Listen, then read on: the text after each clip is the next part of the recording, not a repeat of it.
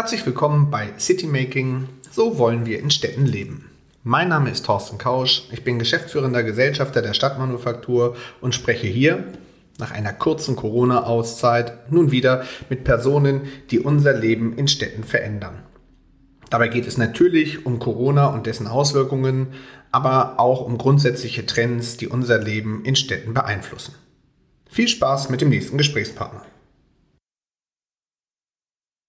Herzlich willkommen zur neuen Ausgabe des Podcasts City Making, so wollen wir in Städten leben. Ich freue mich heute mit Professor Johannes Bußmann, Professor für Mediendesign und Didaktik an der Bergischen Universität in Wuppertal sprechen zu können. Er gründete vor 30 Jahren die Zeitschrift Polis, Zeitschrift für Stadt- und Baukultur, auf dessen Basis eine erfolgreiche Messe für Stadt- und Projektentwicklung entstand und viele weitere interessante Projekte. Er ist zudem Mitglied der Deutschen Akademie für Städtebau und Landesplanung in Nordrhein-Westfalen und im German Council of Shopping Centers aktiv. Schön, dass Sie sich die Zeit nehmen. Gern. Herr Professor Buchmann, sagen Sie uns doch netterweise einmal, ähm, was ist der Grund gewesen? Was hat Sie in diese Richtung äh, getrieben, sich mit den Lebenswelten der Menschen und der Frage dessen, wie wollen wir leben, zu beschäftigen? Helfen Sie uns mal, Sie an der Stelle besser einordnen zu können. Ja, ich, Sie müssen mich ermahnen, dass ich eine kurze Antwort gebe und dann entsprechend auch unterbrechen. Sowas wächst, sowas kann man nicht von heute auf morgen entscheiden. Sowas entsteht, wenn man studiert, wenn man sich zum Ende des Studiums fragt, naja, wohin soll die Reise oder kann die Reise gehen? Äh, was will man auf keinen Fall? Denn das sind ja auch Ausschlusskriterien. Äh, und äh, meine Studieninhalte waren durchweg nicht dazu angetan, übliche Karriereleitern zu beschreiten, denn mit äh, Kunst, Musik und Philosophie äh, habe ich Studiengänge studiert, die jetzt nicht gemeinhin gesellschaftlich unter äh, Erfolgsmodalitäten äh, laufen.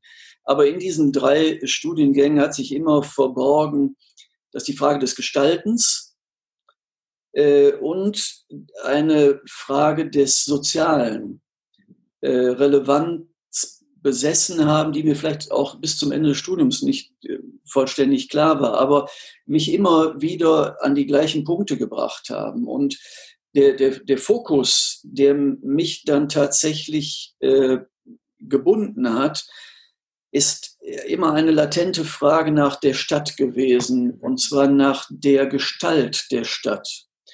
Früher hätte man gesagt, äh, über Baukultur oder über, über Stadtplanung, über Architektur und Gestalt von Architekturen sprechen.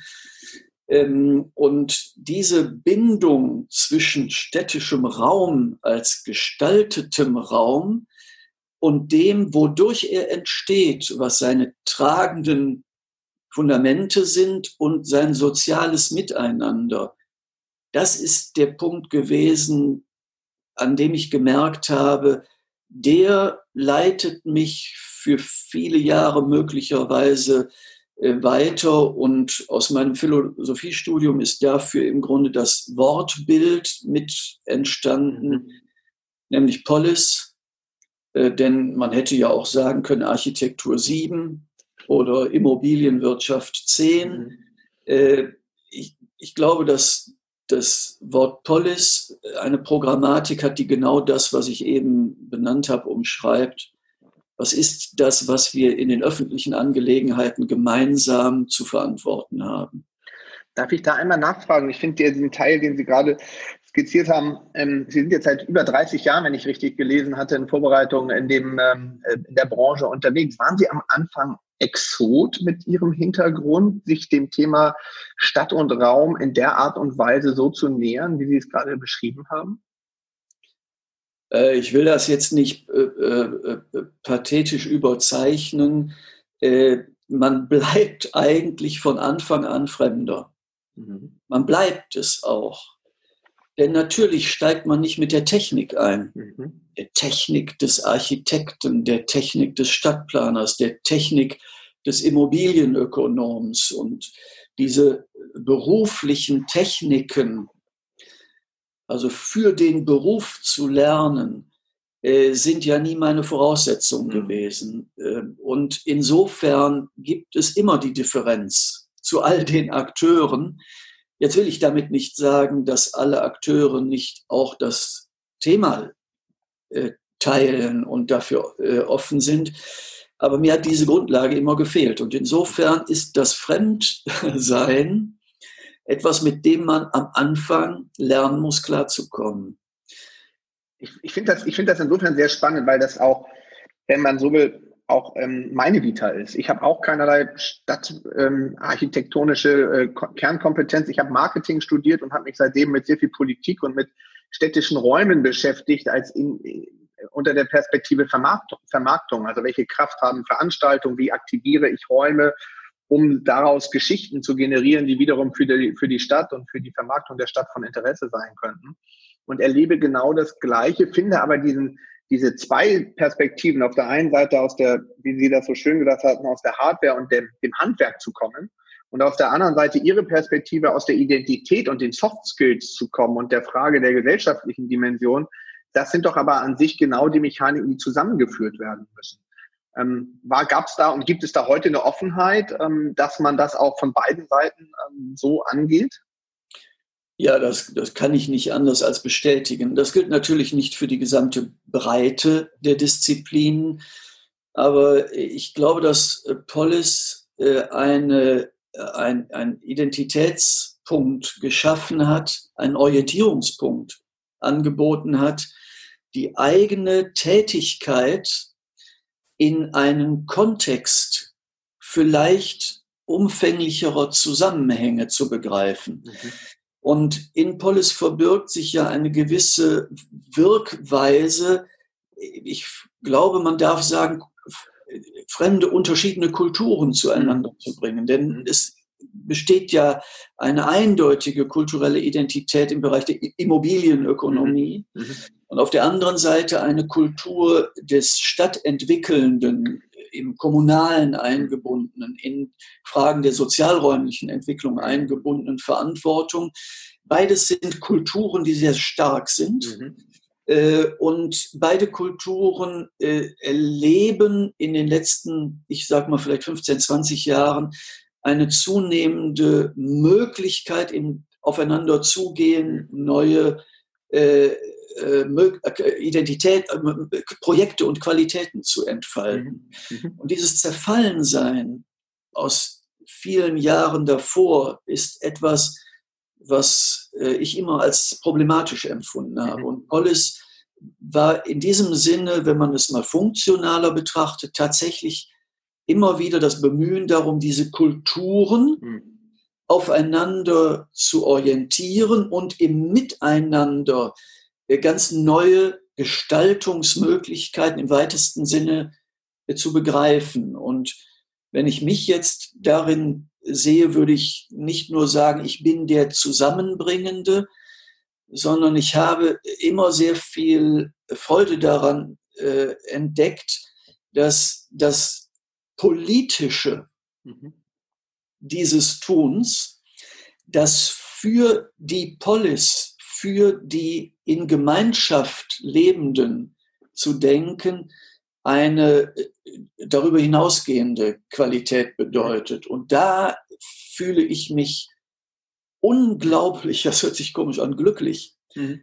dass über die 30 Jahre der Weg immer weiter dahin hat führen können, dass das Thema durch mich sein konnte und viele sich darauf haben auch zubewegt. Da würde ich gerne nachher nochmal einsteigen im weiteren Prozedere, wenn es um das Thema Tunnel und Aufbrechen von Tunneln geht, weil das ist ja im Endeffekt die große Herausforderung der Zukunft nach meinem Dafürhalten, wenn es um Stadtentwicklungsfragen geht. Bevor wir in die Details gehen, ähm, noch einmal fände ich sehr spannend zu hören, wo sehen Sie die größten Herausforderungen generell, wenn Sie auf das System Stadt gucken und auf die Frage, ähm, wie ist das Leben in Städten in Zukunft? Was sind die Themen, wo Sie sagen, da müssen Städte mit Fokus drauf gucken? Welche Trends gibt es, was die Veränderungen anbetrifft? Ja. Also natürlich würde man jetzt im ersten Reflex sagen, Mobilität optimieren, äh, Fragen des Wohnens klären, äh, äh und wir könnten das jetzt durchdeklinieren. Mhm. Mhm. Ähm, ich bin mir sicher, dass das alles mit geleistet werden muss, und äh, dass wir hier zu sehr fakultativen Qualifizierungen kommen müssen, denn die Stadt ist die Einheit, auf der wir das erledigen müssen, äh, nicht die Bundesländer oder äh, der Staat. Denn in der Stadt leben wir das und dort muss die Praxis erreicht werden. Ich würde das aber lieber an einem anderen Punkt äh, ansetzen. Wir leben aus meiner Sicht seit einiger Zeit in einer unbedachten Art und Weise einen Turm in Babel zu bauen. Mhm. Es gibt eine unglaubliche Sehnsucht der Partikularisierung unserer sozialen Tätigkeiten. Der Fahrradfahrerclub, die Automobilindustrie, die äh, politischen Parteien, die der Gesellschaft. Der Einzelhandel als ja, Beispiel für Innenstädte gerade. Durchdeklinieren. Genau. Und meine Wahrnehmung ist, dass das Internet hier ein unglaublicher Treiber der Sektionierung unserer Gesellschaft ist. Man chattet nur noch mit Gleichgesinnten. Mhm. Soziale Medien sind das Gegenteil einer demokratischen Instrumentierung. Sie sind die zunehmende Verengung unserer Gesellschaft auf immer nur Gleichmeinende. Man sucht sich die Foren zur Bestätigung und die sind dann die Basis, auf der man die anderen, die, die immer wieder angreift. Aber man hat sich geklärt in diesen Abgrenzungen. das finde ich ist eine eklatante Dimension, die Soziales und damit Stadt als Beispiel für Soziales äh, aushöhlt. Der Algorithmus, der dem der zugrunde liegt, tut ja noch ein Übriges dazu, ja. dass man im Endeffekt lediglich die Information wieder äh, vorgelegt bekommt, für die man vermeintliches Interesse bekundet hat und alles andere wird verengt. Also insofern ist das ja nochmal ein Faktor, der dazukommt. Ich teile Ihre Auffassung. Ähm, haben Sie den Eindruck, weil Sie ja auch diese Schnittstelle mit der Politik sich auch stets und ständig angucken, also Gesellschaft, dass die politischen Entscheidungsträger in Städten, völlig zu Recht nicht in Bundesländern, sondern in Städten, dieses Thema auch tatsächlich begreifen und ähm, auch verstehen für sich? Das ist natürlich eine äh, äh unglaublich äh, komplexe und schwierige Situation, die Selbstsysteme, die oder die, die äh, Präsenz des eigenen Tuns in Systemen zu begreifen. Äh, und ich glaube, man kann da niemandem einen Vorwurf machen. Tatsächlich sehe ich diese Eingebundenheit von Getriebenen, mhm. mhm. ich, ich bin jetzt plakativ und pauschal, Getriebenen, und zwar genau durch diese Sektionen Getriebenen. Mhm. Politik reagiert auf den Impuls einer Sektion, einer Interessensvertretung. Ähm, und der Verlust des darüberliegenden Ganzen, der Frage, wofür ist mhm. es denn ein Ganzes, wofür ich politisch eintrete, die, der Blick auf die größere Zusammenhänglichkeit, aus der ich persönlich glaube, nur daraus es ein Verständnis für ein Gemeinwohl, ein Public Interest geben kann, mhm. das ist etwas, was in Schieflage geraten ist. Mhm. Wir erleben extrem viele Impulse der Interessensformulierungen und wir bemühen uns und, oder verlieren aus dem Auge das Bemühen um ein darüberliegendes Gemeinsames. Da hat Corona aber ja auch nochmal einen richtigen Boost gegeben, nicht? Weil ähm, äh, man hat ja den Eindruck, dass ähm, seitdem, egal, es ist die Automobilindustrie, es sind die Einzelhändler, es ist die Hotellerie, es ist der Hotel- und Gaststättenverband, ähm, also viele Akteure stets und ständig darum bemüht sind, ihre eigenen Partikularinteressen lauter zu artikulieren, um äh, logischerweise auch die erforderliche Hilfe zu generieren für ihre Mitglieder. Aber faktisch die Verknüpfung der verschiedenen Interessen, die ja gerade das Leben in Städten ausmacht, das Zusammenspiel von Kultur, von Gastronomie, von Erlebnisräumen, von Stadtentwicklungsthemen, von Aufenthaltsqualität im Raum kaum gedacht wird. Ist das nicht eine Gefahr für diese Segmentierung von Stadt? Äh, natürlich. Ich, ich sag mal, was wäre die, was wäre aus einer solchen Haltung heraus äh, die Entscheidung zur Wahl? Mhm doch immer nur die auf sein privates Wohl mhm. hin mhm. zur Wahlurne zu gehen. Mhm. Oder, wie wir es ja auch bemerkt haben, das Wort die, die da, die, in, die vertreten nicht mehr meine Interessen. Diese Haltung des die da und nicht ich hier ist der Zerfall einer kompletten äh, Grundlage, aus der heraus wir eigentlich, jetzt versuche ich mal etwas zu öffnen, unser System des Demokrat, der demokratischen Kultur ja gießen, mhm. zum Wachstum bringen. Mhm. Und wenn wir jetzt nur noch äh, uns als Einwohner verstehen, die durch Algorithmen befeuert werden und im Grunde auch keine Alternative in, im öffentlichen Diskurs kriegen, dass ein Gemeinwohl etwas sein könne, was Wert hat, dann äh, finden wir uns natürlich in einer extrem prekären Situation wieder. Und dieses Privatwerden, privat im Vorteil, privat in Sektion, mhm. im Interesse, das gräbt an den Grundfesten des Politischen oder der Polis und im Größeren an unserem System, von dem wir seit Jahrzehnten alle stillschweigend profitieren, aber wir es als Wert nicht mehr diskutieren. Und deswegen mache ich gerne in, den letzten, in der letzten Zeit immer eine Unterscheidung zwischen Einwohner und Bürger. Mhm. Der Einwohner ist für mich genau der, der immer sagt, die weil er seine Rechte will, der wird gezählt. Der Bürger kann keine andere Identität haben, als in einer Polis dem Allgemeinen einen Beitrag zu geben, sich an den allgemeinen Dingen zu beteiligen, mhm. sich für ein Public Interest äh, stark zu machen mhm. und dort äh, seiner Verantwortung nachzukommen. Es gibt im, in der Polis, in der Stadt, in der bürgerlichen Stadt oder ich sag mal im Verhältnis derjenigen, die dort leben und in ein Gemeinwohl eingebunden sind, gibt es gar keine andere Vorstellung, als dass die, die eingebunden sind, ihren Beitrag zum Bürgerlichen leisten.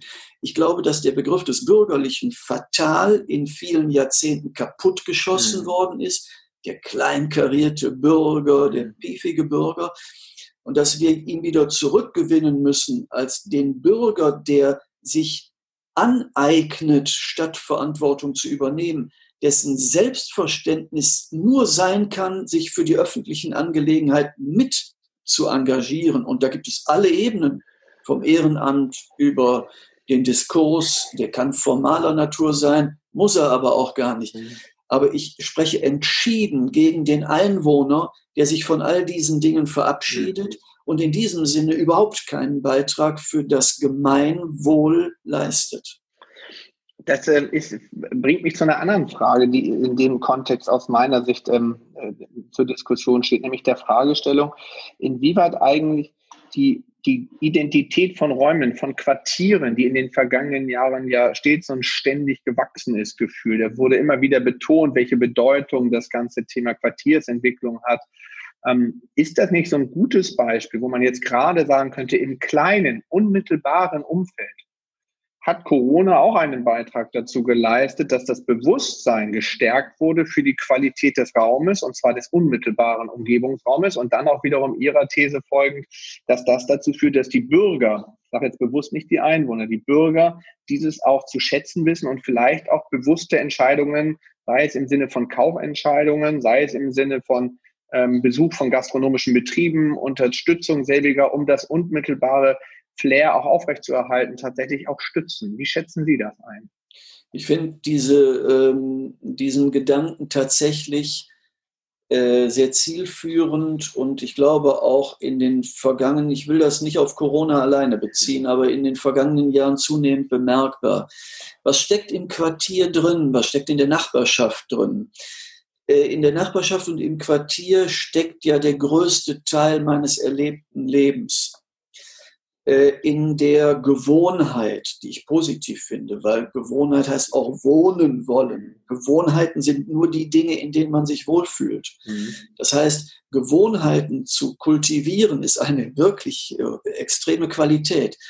Was ist das Quartier als Gewohnheit? Meine Nachbarn, meine Freunde und das Quartier kann ja auch etwas größer sein, mhm. ein Stadtraum, den ich alltäglich als Gewohnheit auch entwickle, dort Verantwortung für Kneipen zu übernehmen, für Angebote zu übernehmen, in meinem Handeln und Entscheiden das zu qualifizieren. Ich kann regionale Produkte in einem Szenequartier kaufen, wo ich weiß, da ist ein, da ist ein Metzger oder ein Bäcker, der sich darum bemüht, zu gucken, was im Mehl drin ist. Das mhm. sind äh, Quartiersgestaltungen, mhm. die ich dadurch vornehme. Und das Bürgerliche fängt, glaube ich, genau dort an. Und ich will das einen Schritt weiter treiben.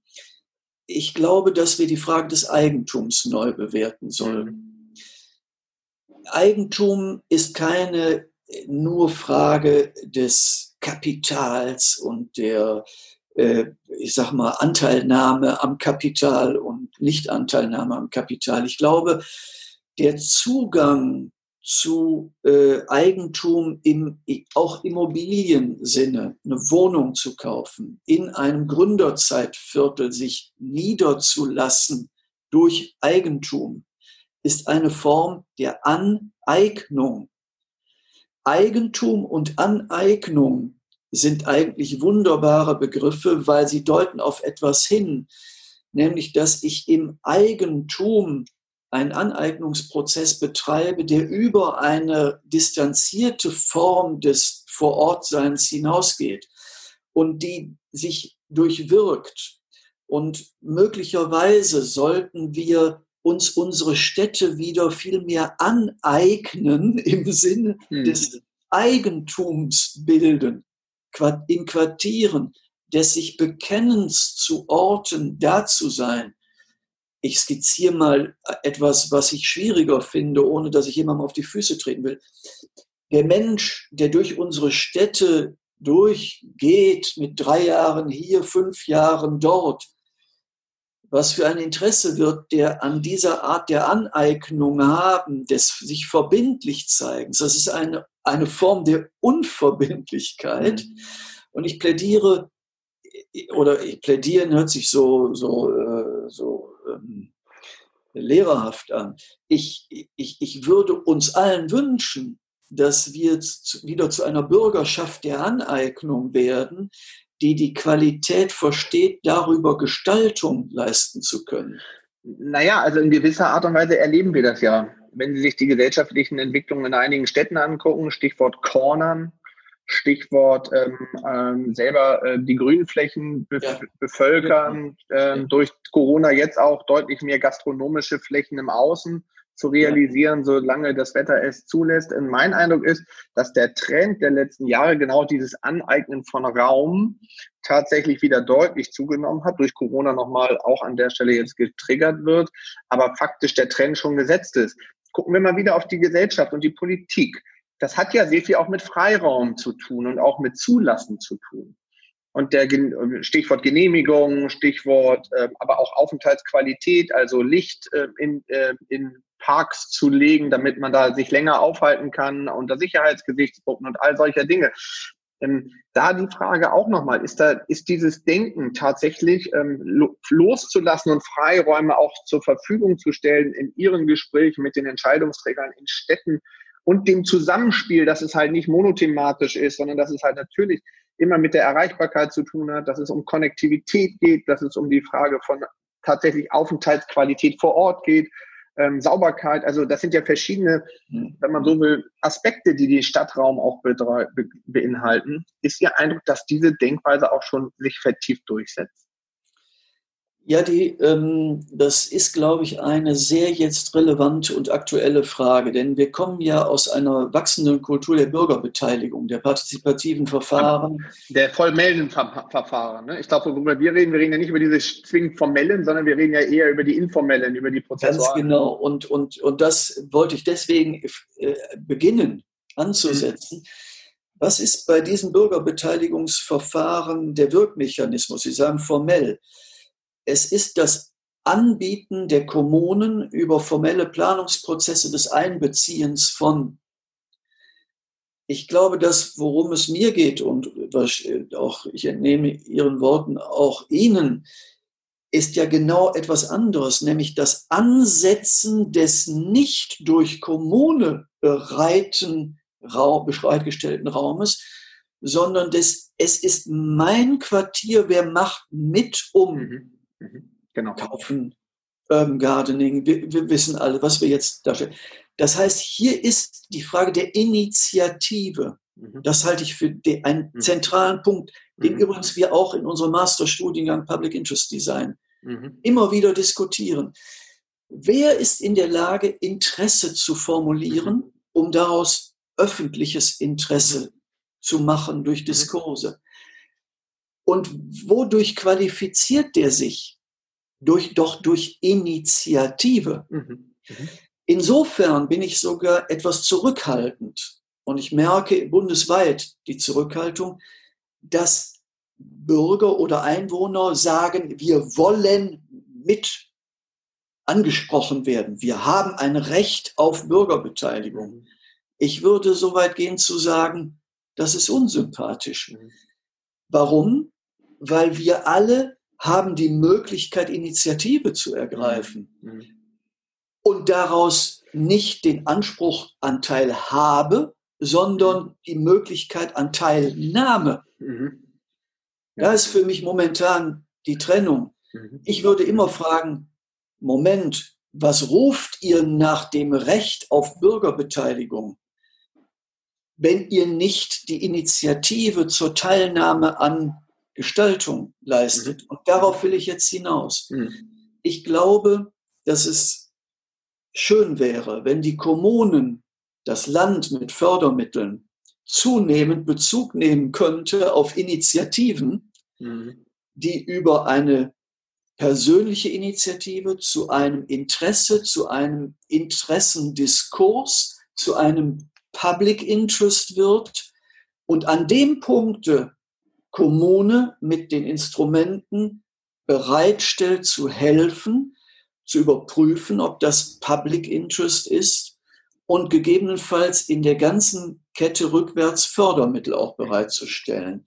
Das wäre eine spannende politische Dimension. Das ist ja sehr interessant, weil meine Herkunft ist ja das Stadtmarketing und da hat sich genau dieser, dieser Veränderungsprozess in den letzten Jahren, wenn man so will, deutlich gemacht, ähm, nämlich dass das Marketing früher nur darum ging, schöne Bilder zu verkaufen und heute es immer mehr darum geht, eine Kuratorenfunktion für eine Stadt zu schaffen, was so viel bedeutet, wie das nicht alles selber von der Stadt und im Stadtmarketing initiiert wird, sondern dass genau dieses Graswachsen zu hören, zu gucken, was sind die Projekte, die vielleicht mit ein bisschen finanzieller Unterstützung ja, oder kommunikativer genau. Unterstützung ins Rampenlicht gefördert werden, welche vielleicht aber bewusst auch noch nicht ins Rampenlicht gefördert werden, weil sie gerade eher so einen Urban Ansatz haben ähm, und so ein, so, so ein Crowding-Ansatz. Also insofern bedarf es so eine Art Enabler in einer Stadt, wenn man das mal so formulieren möchte, der die verschiedenen Schnittstellen zieht, mal den Zugang zur Öffentlichkeit gewährleistet, mal den Zugang zur Politik gewährleistet, aber immer sich auf der Identität des Raumes und der Aktivierung der Fläche und der, der Bürger sozusagen. Darum geht es ja. Es geht ja genau darum, Bürgerinitiativen Raum zu geben, sei es, dass man eine Graffiti-Freifläche bekommt für, für um, um einen Raum, ein Lost Place mal anders sichtbar zu machen, sei es, dass es darum geht, Urban Gardening Flächen zur Verfügung zu stellen. Das ist ja manchmal nur ein einfacher Anruf. Wenn man aber die Kontakte als Initiative nicht hat und gar nicht weiß, wie man es macht, ähm, kommen ja so gute Initiativen gar nicht zur Sichtbarkeit. Also welche Bedeutung wäre so eine Enabler-Funktion für eine Stadt aus Ihrer Sicht beizumessen? Ich glaube, das wäre die nobelste äh, Dimension, die man sich für ein zukünftiges Miteinander und eine Kultur des Miteinanders vorstellen könnte. Man muss natürlich berücksichtigen, dass es äh, für die Kommunen nicht leicht ist, denn das Gras wachsen zu hören bedarf ja auch der Instrumente von Ohren. Mhm. Und äh, schöne Formulierung, ja. Ja, ja. Und wir haben äh, natürlich äh, immer eine Vergangenheit, eine, eine organisatorisch-institutionelle Entwicklung, die äh, auch sich immer wieder neu darauf einstellen muss. Und wenn sie sich vielleicht darauf einstellen will, das Gras wachsen zu hören, dann braucht sie eine etwas andere Justierung und Ausrichtung. Und ich äh, nehme ein bisschen wahr, dass dieser äh, fast notorische Hang zur Bürgerbeteiligung mhm. äh, zunehmend hinterfragt wird, was ist die innere Qualität mhm. genau. dessen, was wir als Instrument anbieten, auf der einen Seite und auf der anderen Seite man zunehmend versucht, wie Sie es gerade auch schildern, über Stadtmarketing, Wirtschaftsförderung oder eben auch die Ämter, ähm, zu sehen, wo ist denn Initiative und Interesse bemerkbar im mhm. öffentlichen Sinne. Mhm. Und diese Veränderung äh, äh, ist, glaube ich, jetzt der ganz, ganz schwierige Akt. Warum ist mhm. er schwierig? Weil wir ja auf einmal zu einer äh, nicht mehr gleichen Initiativkultur kommen. Hart gesprochen, es gibt Gemeinschaften, die initiativ sind mhm. und es gibt Gemeinschaften, die nicht, die gleich gelernt haben, mhm. initiativ zu sein. Mhm. Und hier, glaube ich, kommt die zweite Dimension der Kommune, der Stadt hinzu, denn hier muss sie Ausgleiche schaffen. Mhm. Äh, und hier muss sie vielleicht auch Themen äh, anregen und äh, Verantwortungen anregen. Und sie muss hier äh, auch eine übergeordnete Funktion für Stadt, mhm. Nämlich Strategie für mhm. Stadtentwicklung, im Blick behalten, die aus der reinen Interessensentwicklung von bürgerlichem Engagement wahrscheinlich nicht äh, geleistet wird. Und dieses Zusammenspiel von Initiativen fördern durch Instrumente, darauf zu achten, wo Initiativen nicht selbst entstehen können und kommunale Aufgabe ist, mhm. hier Impulse zu leisten und das übergeordnete Ganze zur Befähigung einer erfolgreichen kommunalen Entwicklung als strategische Entscheidungen, die, glaube ich, die Stadt fast am ehesten alleine treffen muss aus Fachkompetenz heraus. In diesem Dreieck sehe ich die zukünftige äh, Gestaltung des öffentlichen Raumes eingebunden. Aber dann kommen wir nochmal auf dieses Thema zurück, was Sie vorhin kurz angedeutet hat, nämlich der Frage der verschiedenen Tunnel, die momentan durch Corona ja deutlich sichtbarer werden. Das, was Sie gerade skizziert haben, hätte ja aber zur Vorbedingung, dass diese Metaebene, von der Sie vorhin auch sprachen, äh, dieses gesamtheitliche Denken und das Zusammenspiel der verschiedenen Themen, die für das Leben in Stadt von Relevanz sind, auch tatsächlich ähm, im Management und in Organisationsstrukturen von Verwaltung sich niederschlagen würde, beziehungsweise auch in Entscheidungsprozessen. Hm, da ist mein Eindruck, dass es einige wenige gute Beispiele gibt, aber dass noch sehr, sehr viel in diesen Tunneln gearbeitet und gedacht wird. Wie kriegt man es hin, das aufzubrechen? Ja, ich bin kein Fan davon, das andere in der Kritik zu brandmarken. Äh, und ich glaube auch, man kriegt diese inneren Bewegungen des sektionierten Denkens äh, momentan nicht wirklich zur Seite geräumt. Mhm. Es gibt diese unglaubliche Sehnsucht der kleinen Mechaniken. Übrigens, die politische Corona-Diskussion ist ja auch so. Sie guckt, wie können wir gerade die Woche bewältigen, mit welchen politischen Entscheidungen. Äh, ich, ich glaube, es wird nur dadurch gehen, dass wir uns ehrlich mal wieder anschauen und fragen, was will unsere Gesellschaft denn eigentlich überhaupt? Mhm. Und jetzt mache ich bewusst den Ring auch größer.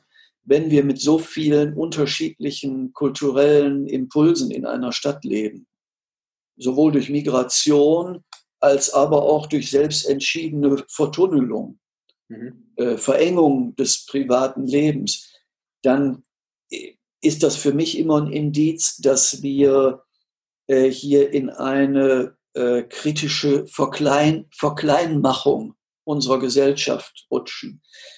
Wir haben doch zunehmend jetzt die Aufgabe als Gesellschaft in den Städten getragen oder durch die Städte getragen, äh, darüber mal nachzudenken, was wollen wir denn eigentlich als Qualität? Was ist es uns wert? Was ist mhm. in der Mitte der Wert der Dinge, denen wir durch Stadt Gestalt geben wollen und Quartier? Und diese Diskussion führen wir seit Jahren überhaupt nicht mehr. Mhm. Ähm, wir erschrecken schon, wenn wir über den Begriff Wert in ein Gespräch einsteigen wollen. Wir erschrecken schon, wenn wir äh, äh über die Frage des, der, des Gemeinsamen, äh, der, des eigenen, das griechische Wort eigen ist Idion, Identität. Was ist mir mein Idion, mhm. meine Identität? Und jetzt sage ich mal als Stadt, was gibt der Stadt ihr ihre Identität? Und äh, das ist eine der schönsten Dinge, die ich aus dem Studium der Philosophie erinnere. Daher kommt das Wort Idiot.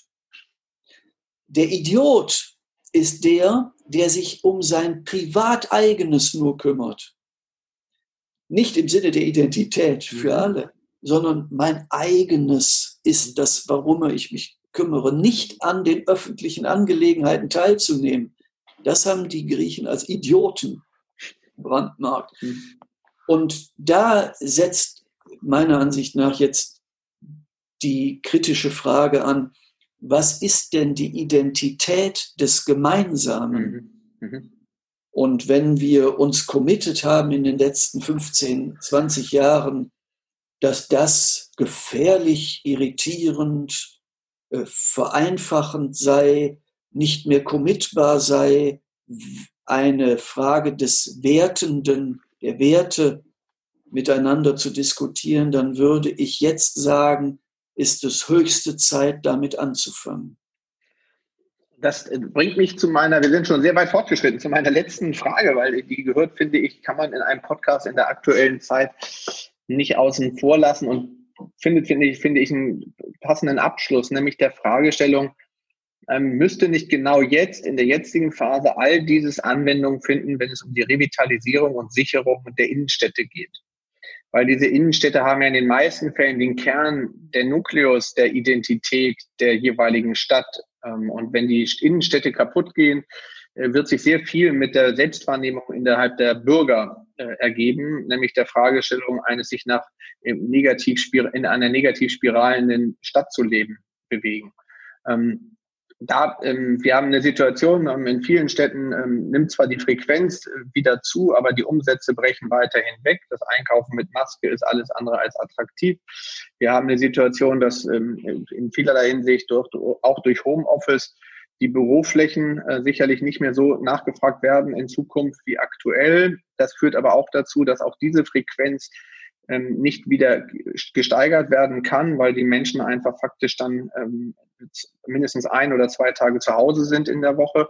Also müsste man nicht gerade sich jetzt mit diesem Thema genau so, wie Sie es gerade gesagt haben, zusammenfinden und wäre nicht vielleicht das der richtige Impuls jetzt, dieses übergreifende, dieses gemeinschaftliche Denken an den Tag zu legen und diese Identität von Innenstadt mal wirklich komplett auszurollen und natürlich nicht, und das für jede Stadt separiert, weil das ist ja nicht identisch. Die Identität Hamburgs ist nicht die Identität von Düsseldorf, um es mal so zu formulieren. Aber wäre das nicht wichtig, da jetzt nochmal auch unter der Bedarfssituation reinzugehen und diesen, diese, diese Notwendigkeit als Chance zu begreifen für die Städte? Das finde ich einen sehr äh, äh schönen sag mal, äh, Abschlussgedanken und der ist wahrscheinlich auch der treffendste. Ähm, wir kommen ja aus der Nachkriegskultur der Innenstadt, die eine Verzerrung der Funktionen äh, einfach angenommen hat, nämlich die Monofunktion des Handels. Genau. Was ist aus dieser Monofunktion entstanden? In den 70er, 80er Jahren wurde das in der Geografie und in der Soziologie diskutiert, die, die toten äh, Innenstädte am Abend, weil niemand mehr dort gewohnt hat. Das heißt, soziale äh, Anonymität in diesem gesamten Bereich der Innenstadt. Was ist als zweites entstanden? Mietpreise, die durch den Handel bestimmt waren äh, bis in die, ich sag mal, 2000er Jahre und zwar eine, eine Verzerrung. Wenn Sie sich äh, vor Augen halten, dass wir Innenstadtmietpreise im Erdgeschossbereich haben, die äh, weit über 100 Euro sind. Jetzt gucken Sie sich mal Wohnen an oder Büro. Selbst in, in, in Metropolenlagen wird Büro mittlerweile mit 20, 25 Euro gehandelt. Welche Differenz in der Skalierung alleine zum nächst potenten mhm. Bereich besteht. Mhm. Jetzt gucken Sie sich die Wohnlagen an. 12 Euro äh, bis runter vielleicht zu 7, 8 Euro. Und in dieser Wirklichkeit ist jetzt Innenstadt. Und mhm. jetzt implodiert der Handel. Der wird nie mehr diese Flächenbelegung der Innenstadt leisten können, weil einfach der E-Commerce äh, äh, zunehmend erfolgreicher wird. Mhm. Jetzt haben wir leere Hüllen in der Innenstadt und fragen uns, oh, was sollen wir denn da tun? Und jetzt komme ich von der anderen Seite. Ich sitze im Sessel und mache E-Commerce. Jetzt sagt der Arbeitgeber nach Corona und ich darf das und feiere das auch noch Homeoffice. Jetzt sitze ich im selben Sessel, kaufe und mache Homeoffice. Und jetzt sagt mir das Land, ja, meine Kinder müssen leider E-Learning machen. Sitze ich auch noch zu Hause mit meinen Kindern. Alles findet zu Hause im Privaten statt, weil ich nur funktional denke. Lernen ist funktional, Arbeiten ist funktional, Einkaufen ist funktional. Und genau dort fängt das Problem an. Das ist auch eine dumme Betrachtung der Dinge. Das Einkaufen ist doch nicht nur das Hemd besorgen. Und das Lernen ist doch nicht nur eins und eins zusammenzählen zu können. Es sind doch Begegnungen im Austausch mit Fremden. Jede Schulklasse ist eine Ansammlung fremder Menschen. Jedes Arbeiten ist das Ertragen des Mitarbeitenden, derjenigen, die vielleicht unternehmerische Verantwortung haben. In den öffentlichen Raum zu gehen und einzukaufen heißt, jeden Meter Menschen über den Weg zu laufen, die für mich Fragen aufwerfen, durch Zufall der Begegnung, Irritationen, Inspirationen. Und das, glaube ich, müssen wir jetzt mal in entschiedener Weise bewerten, nämlich all das, was wir nicht bewertet haben an der Funktion. Denn das, was wir nicht bewertet haben an den Funktionen, ist, glaube ich, das Entscheidende zum Menschsein, und das Entscheidende der Innenstadt und das Entscheidende des Sozialen, der Zufall, die Fremdheit, das Ungewohnte, der Austausch von Lebensentwürfen, denen ich mich stellen muss, die mich auf einmal beanspruchen, wie, boah, was macht der da? Wie geht das? Woher kommt der? Das sind doch Abgleiche meines Privaten und die sind gut. Aus was sollte denn Lebensentwurf entstehen?